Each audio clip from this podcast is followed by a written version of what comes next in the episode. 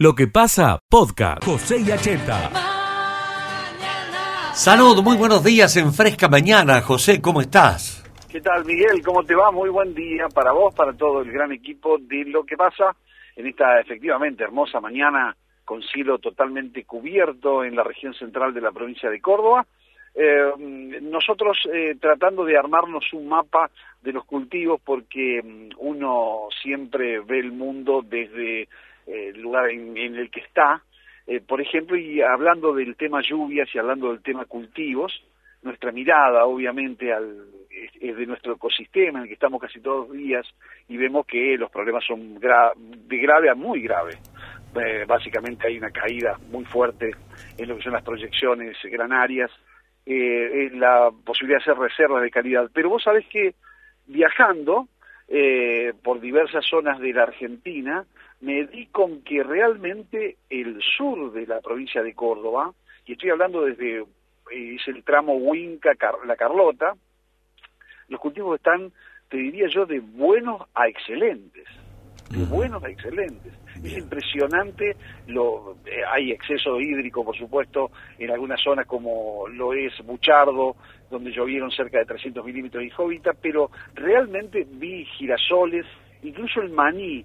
Evidentemente se trata de zonas, digamos, que tienen suelo en algunos casos muy franco-arenosos, como son, eh, o, muy arenosos, como son los de Huinca, Renancó, digamos, y así esa zona, y esto posibilita que haya una absorción rápida de, agua y incluso el perfil estaba muy seco. Pero es notable la diferencia y hoy hice un poco de chequeo y me cuentan que hasta Pozo del Molle, las varillas, las cosas están feas, diríamos, con muy falta de agua, con la, última lluvia de 40 que no alcanza a recargar el perfil, pero hacia, hacia el este la cosa mejora, incluso hacia el norte la cosa mejora, es decir, es como que tenemos acá un, diría yo, algo con forma de huevo en la región central de la provincia de Córdoba, donde realmente nos esquivan las lluvias y cómo, ¿no? Sí, eh, José, eh, estamos esperando. Perdóname, José, ayer en una conversación con amigos relacionada a este asunto, y, dice que las tormentas vienen para acá y se abren, hacen como una como un abrazo a Villa María, se abren y no descargan nada, pasan para otro lado. Pasan para otro lado, pero también eh, hacia la zona de Tercero Arriba, hacia la zona de eh, Juárez Selman, es decir, hacia las perdices por 158, es como que también se corta y la cosa retoma en la zona de Río Cuarto, donde ha llovido y por ejemplo ahí vengo con registros de Coronel Moldes, eh, ha llovido pero excelentemente bien, mm. excelentemente bien, pero bueno, eh, ojalá que esto eh, nos, nos ayude en próximos días, lo que está pronosticado, que no es mucho, pero que siga este, precipitando de forma tal que pueda se pueda recuperar en parte eh, la producción que se va perdiendo. Hasta acá los números son de un año no quiero ponerle el título catastrófico, pero está cerca, ¿eh? eh por el impacto enorme que eh, va a tener la producción granaria y también la generación de divisas, que es, por supuesto, lo que más preocupa en la República Argentina. Escucha lo mejor de lo que pasa. Nos ocupamos ahora del mercado inmobiliario, que al comienzo del programa lo mencionábamos. ¿Los estudiantes tienen departamentos para alquilar? ¿Los matrimonios nuevos encuentran dónde vivir?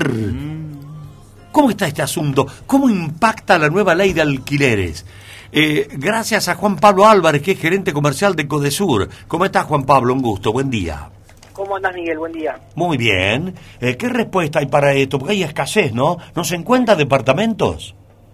Mira, si bien nosotros eh, como desarrollistas nos dedicamos exclusivamente a, lo que es la venta de departamentos, eh, nos, ha, nos, viene pasando algo último tiempo que estamos recibiendo un montón de consultas de gente que está buscando eh, buscando departamentos para alquilar y no consigue. Mm. Nosotros por ahí intentamos intentamos derivarlo a algunos inmobiliarios colegas que trabajan con nosotros y la verdad que la respuesta siempre es la misma, que es que no hay nada en alquiler. O sea, lo, lo que entra vuela, algunos ni llegan a publicarlo en muchos lados hay lista de espera de gente, eh, con lo cual hace que se dificulte mucho más.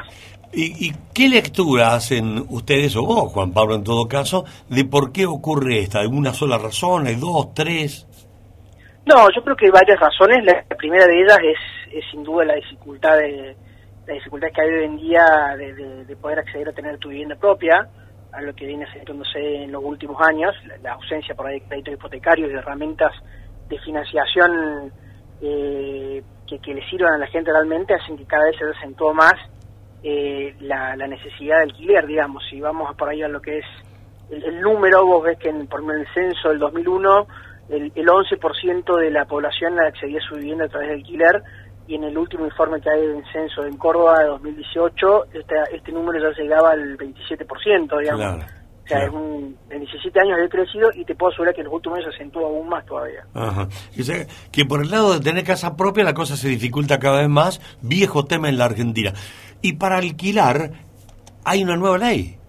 Esto, ¿cómo, ¿cómo juega esta nueva ley? ¿Beneficia al dueño de la vivienda, por ejemplo? ¿Lo condiciona?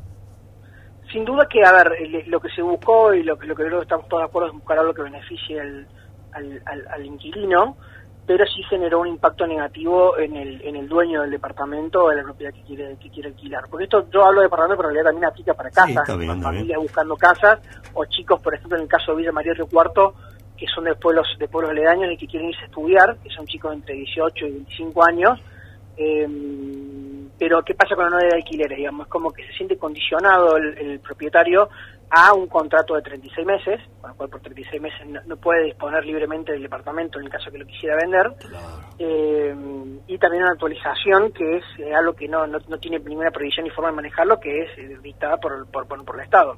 Claro, a ver Juan Pablo, razonemos, para un país donde, o en un país, donde las cosas serían más normales que la nuestra en materia económica, está bien, 36 meses le puede beneficiar al, al inquilino, pero para el dueño del departamento, ceñirse a ese tiempo eh, sin condiciones estables es medio complicado también. Exactamente. Se complica. Imagínate vos lo que cuesta mantener un departamento y después por 36 meses no podés tener variantes. Y ahí se traba, me parece la cosa. Por eso la gente no puede encontrar departamento. Yo digo, habrá de propietarios que hasta les conviene tenerlo cerrado. Una pena. Sí, no, algo que, algo que también se da mucho, que también es como que acentúa esta situación, es el auge de los alquileres temporarios. Ah, a ver, contanos eso. Hay mucho, bueno, yo, yo te hablo de lo que es, bueno, Pida María del Cuarto, eh, y Ricorda sin lugar a duda, eh, hay mucha gente que ve mayor negocio y menos condicionamientos al momento de alquilar su propiedad, hacerlo de manera temporaria. Por ahí alquila, lo alquila por 10, 15 días en un mes y ya ganó más de lo que hubiera ganado si lo hubiera alquilado eh, de, manera tradicional, digamos, en un contrato a largo plazo, en 36 meses. Y, y, están optando mucho por esta alternativa porque la verdad que la demanda es es alta. Mm. Eh, no es tan fácil conseguir tampoco alquileres temporales, pero tenés mucha gente que sí, que por ahí algunos hacen un contrato, un acuerdo por, por un mes, por 45 días, por 15 días, y ahí como que tiene una mejor, una mejor renta inclusive el propietario del departamento. Claro, claro. Así que claro, mucha gente eh, hace lo que vos estabas anticipando, lo alquila por lo mejor por, por cinco, una semana y le saca más que por el mes y, Exactamente, y no está y no está comprometido a tener que alquilarlo por muchos meses. Bueno, se entiende, se entiende. Bueno, así que hay, en definitiva el balance de la charla, Juan Pablo, es escasez de habitaciones para vivir, para alquilar y para comprar. Sí, sí, sí, la verdad que es una lástima, pero es la situación que, que trae, te diré que gran parte del país hoy en día. ¿Y cómo hace la gente? que que a ver, un, papá que tiene que traer a los chicos a estudiar, en este caso a Villa María o a Río Cuarto, y no encuentra y se le vienen los tiempos encima, y, ¿cómo hará? ¿Qué solución tendrá esto? Y yo creo que están, a ver, hay muchos que están buscando desde, desde noviembre, octubre ya en búsqueda, y la verdad que es, es, un camino bastante difícil porque tienen que estar todo el tiempo buscando, todo el tiempo atento, eh, terminan, terminan alquilando lo que es disponible más allá de lo que le gustaría, capaz que le gustaría, no sé, algo en el centro de Villa María y pues tienen que ir por ahí a otro, a otro barrio ledaño más lejos y demás, que porque es lo que encuentran, digamos. Escucha lo mejor de lo que pasa. El tema de las inmobiliarias, tanto Villa María como en Villanueva, podemos decir que hay una, una gran demanda. En una inmobiliaria antes de las 9 de la mañana había 15 consultas, Miguel. Oh, mira vos. 15 consultas. En realidad este, no hay departamento para, para alquilar, tanto en Villa María o Villanueva, si los que hay, ahí son muy poquitos, muy poquitos, que oscilan entre los 12.000, 13.000 hasta los 23.000 pesos. Ajá. Pero ¿cuál es la diferencia? Estamos hablando de los 12.000 pesos que están en barrio Los Olmos, barrio Belgrano, y los de 23.000 pesos están en la parte céntrica de la ciudad o algunos barrios muy cerca, como por ejemplo barrio de, estoy hablando departamentos de categoría, por ejemplo barrio Rivadavia, barrio La Madrid. Eh, esto estamos hablando de 22.000 a 23.000 pesos. Ah, en este precio, en este precio nos vamos a encontrar con el departamento que también tiene como, tiene un quincho, tiene asador, lógicamente, pileta, esto vale 23 mil pesos, con dos dormitorios, cocina, comedor y baño. Puede también tener un balcón, pero estos son los precios. Y los otros tienen, eh, puede ser un lugar este, interno, eh, que está sobre el Boulevard España, eh, y tiene ese precio eh, que está rondando entre los 20 mil pesos más o menos. Ajá. Pero no hay departamento. Hay casa para alquilar entre 31 y 32 mil pesos, Ajá. pero se alquilan más casas que departamentos. O tal vez se vendan más casas que no las que los departamentos para alquilar. Bueno, yo, Marcelo, uno ve tantos edificios para arriba, ¿viste? La- las torres que se están Sí, haciendo en Villa sí. María. De eso me he ocupado también. Sí, y... Y eso está entre 23 a 26 mil pesos. Hablamos de, de departamentos ya terminados, Sí, sí, sí. Con, con, todo, por ejemplo, el que está en la calle Jujuy o Boulevard España, Por ejemplo, por ejemplo. Jujuy o Salta. Sa- ¿Salta? Salta, perdón, Salta. ¿no? Y tenemos que hablar de dos garantías, eh, aparte de lo que estoy- el precio que le estoy diciendo, con expensa aparte, todo eso, ¿no? O sea que, eh, Marce, habría disponibilidad, pero hay que hablar de 20 y pico lucas para arriba. Ahí sí habría. Habría en forma potencial, Mm. habría, pero son más los que los dueños tratan de venderlo que alquilarlo. Claro, Hay muy pocos para alquilar. para alquilar. O Bueno, sea que hay que andar, ¿eh? hay que caminar, Marcelo. Uy, la gente para acá no viene en busca de ubicar a sus chicos para que empiecen a estudiar, qué sé yo. Se juntan dos o tres para alquilar un departamento y, y no hay, como bien, ni bien como estás diciendo. Hay uno de 28 mil pesos, Miguel. Ajá. Ah. Bueno, tenemos aquí dos habitaciones, cocina, comedor, baño, pileta y quincho. Escucha lo mejor de lo que pasa. espacio de formación integral y colaborativo de talentos en nuevas tecnologías. Fue presentado por AERCA. Daniela Peña, siempre gentil, nos va a aclarar bien cómo es todo. ¿Cómo estás, Daniela? Un gusto, buen día. Hola, buen día, un gusto como siempre charlar con ustedes. Eh, a ver, amplíanos un poquito esto que en lo que he abundado en título. Ayúdame, por favor.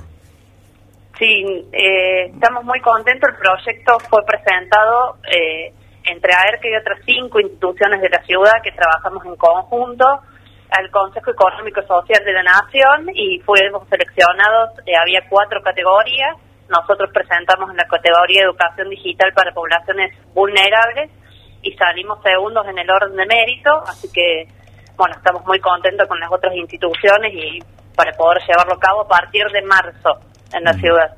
Y a ver, ¿cómo funciona? ¿Para qué sirve? ¿A quién le es útil? Eh, el- la población objetivo del proyecto es eh, jóvenes entre 18 y 29 años. Ahí va. Eh, sí, aquellos jóvenes que han finalizado sus estudios secundarios y que por cuestiones eh, o porque no lo deseaban o porque no pudieron acceder a estudios superiores y que tampoco se encuentran insertos en el mercado laboral formal. La idea es promover vocaciones tecnológicas porque estamos eh, en el mercado laboral en donde más está creciendo es en economía del conocimiento, así que lo que buscamos es que estos chicos eh, tengan estas capacitaciones que van a ser innovadoras porque es a través de campamentos, sensibilización, talleres de tecnología eh, bueno, poder promover este, esta área de- del- del mercado laboral que cada vez tiene más demanda de mano de obra calificada. Claro, claro, está muy buena, muy buena. ¿Y, y- y qué, re- qué impacto ha tenido eh, cuando consiguen este, este distinción? Porque la- finalmente Daniela es una distinción. ¿Qué impacto tuvo entre los jóvenes con es, de ese segmento etario? ¿Ya han tenido respuesta de algunos? No, en el proyecto salió seleccionado hace unos 15 días Mm. y vamos a empezar el trabajo de convocatoria de los jóvenes para empezar el proceso que dura 12 meses Ah. eh, a partir del mes de marzo. Así que mm, estamos todavía no hemos hecho la convocatoria para para que los jóvenes se puedan inscribir. Pero bueno, eh, esto sería lo que la idea es poder replicarlo todos los años con las instituciones que trabajamos. Eh, así que bueno, vamos a tratar de la prueba pilotos este año eh, por la modalidad en la que se va a implementar y poder replicarlo todos los años en, con, la- con los mismos jóvenes en la misma franja etaria. Bien, bien, bien. Eh, la, la- la idea final es eh, facilitar la inserción laboral en, una- en un nicho del mercado laboral que está en constante crecimiento, que es todo lo que es eh, las TIC, Ahí está. tecnología del conocimiento. Ese es un buen resumen que, han que has hecho, Daniela. Conseguirle Sí. eh, espacios de trabajo en ese ámbito de las TICs, que tecnología y conocimiento. Que, Sí. el que les que hace no falta para de crecer. Sí, y les hace falta gente, no consiguen. Exactamente, Mm. exactamente. Así que estaríamos como eh, teniendo varias patas. Por un lado, insertar mer- chicos en vulnerables. Cuando hablamos de vulnerables, hablo porque no están incluidos ni en el sistema educativo ni en el sistema laboral formal. Eh, eh, tratamos de, de- La educación del futuro es la tecnología, así que tratamos de promover estas vocaciones y a través de una metodología innovadora de campamentos y talleres. Así que es como que son varias aristas que se han juntado y no me gustaría no nombrar las otras instituciones porque la verdad que cada una puso de lo suyo, de su Bien. conocimiento y expertise. Eh, trabajamos con el clúster de impulso tecnológico, la. Fundación Sinergia, Dislexia, la Tecnoteca y el Ente para el Desarrollo Productivo. Así que todos pusieron su expertise para que este proyecto bueno, salga segundo en el orden de mérito. Escucha lo mejor de lo que pasa.